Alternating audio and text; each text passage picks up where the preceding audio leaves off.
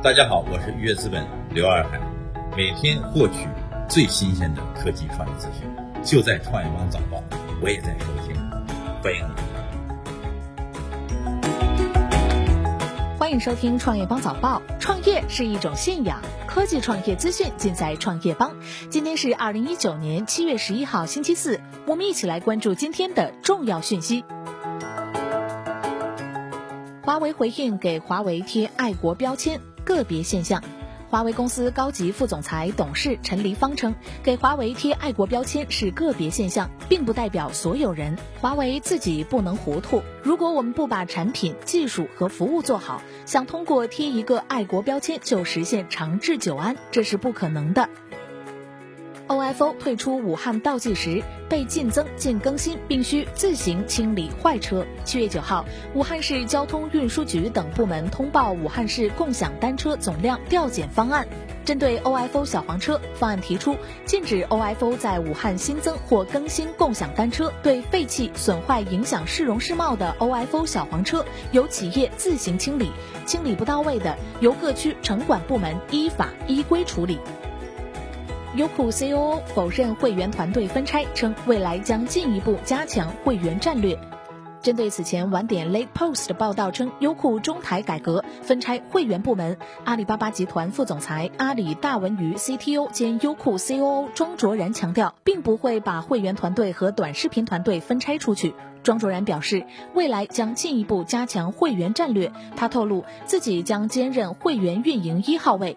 我们希望以用户为中心去组织内容、编排内容，用稳定的结构应对单一项目的不确定性。会员的发展还是平台第一优先级。IBM 三百四十亿美元红帽收购案完成，将并入 IBM 混合云部门。IBM 周二宣布以三百四十亿美元正式收购红帽。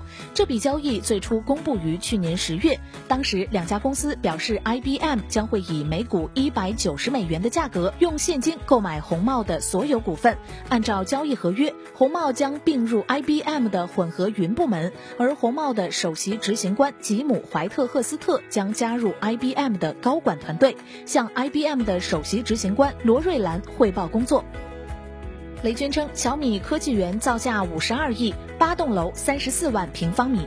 七月十号，小米集团创始人雷军在微博上表示：“北漂奋斗九年多，终于买房了。小米科技园八栋楼，三十四万平方米，五十二亿造价。”九号，小米举行开园仪式，小米员工将开始分批次搬入新办公大楼。智联招聘回应十六万份简历泄露，称积极协助公安机关进行调查。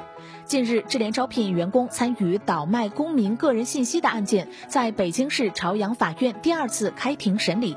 智联招聘回应称，关于此案，最早由智联招聘在日常巡查中发现淘宝网络上有售卖简历的行为，并于第一时间报案，积极协助公安机关进行调查。智联招聘将持续关注这一案件的进展。市场监管总局对严重违法失信名单管理办法征求意见。七月十号讯，市场监管总局公布《严重违法失信名单管理办法》修订草案征求意见稿。根据市场监管职能，进一步扩充列入主体类型、列入情形等，对于市场监管部门负责的所有监管对象和事项，原则上都尽量覆盖，形成市场监管领域统一的严重违法失信名单管理制度。续航五百二十公里，售价十四点三八万起，小鹏汽车今日上新。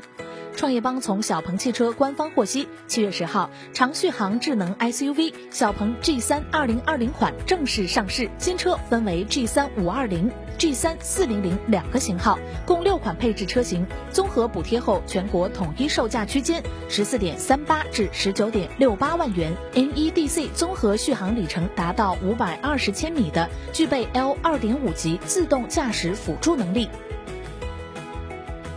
泰雷兹称，5G SIM 卡预计明年上半年发布，更快更安全。法国泰雷兹公司称，目前很多运营商在做更换网络测试，我们预计明年上半年开始发布 5G SIM 卡，到时 5G 网络可以支持 IC 架构。泰雷兹是全球首家做出 5G SIM 卡的公司。感谢收听创业邦早报，关注创业邦微信公众号，获取更多创投资讯。